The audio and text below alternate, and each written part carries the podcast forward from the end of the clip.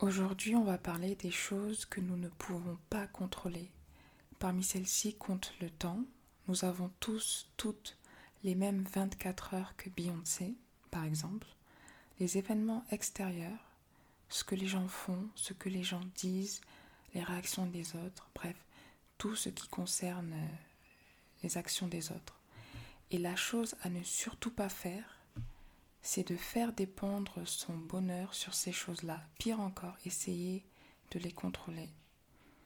Concentrez-vous uniquement sur la manière dont vous pouvez réagir face à ces choses. Par exemple, quand bien même on ne peut pas contrôler la manière dont le temps s'écoule, on peut contrôler la manière dont nous exploitons le temps qui s'écoule et qui continuera de s'écouler de la même manière que nous le voulions ou non.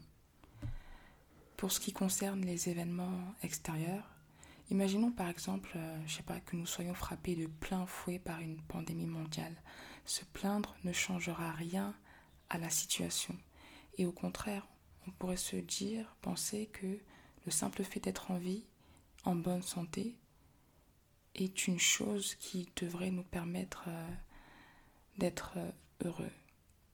Et enfin, tout ce qui concerne les autres, c'est la vie des autres. Ce n'est pas votre vie. Et dites-vous que tant que vous agissez avec de bonnes intentions, il n'y a pas de raison de laisser le comportement ou les remarques euh, des autres vous affecter négativement. Bon, c'est vrai que parfois c'est plus facile à dire qu'à faire, mais en prendre conscience et se le répéter chaque jour aide à favoriser cet état d'esprit.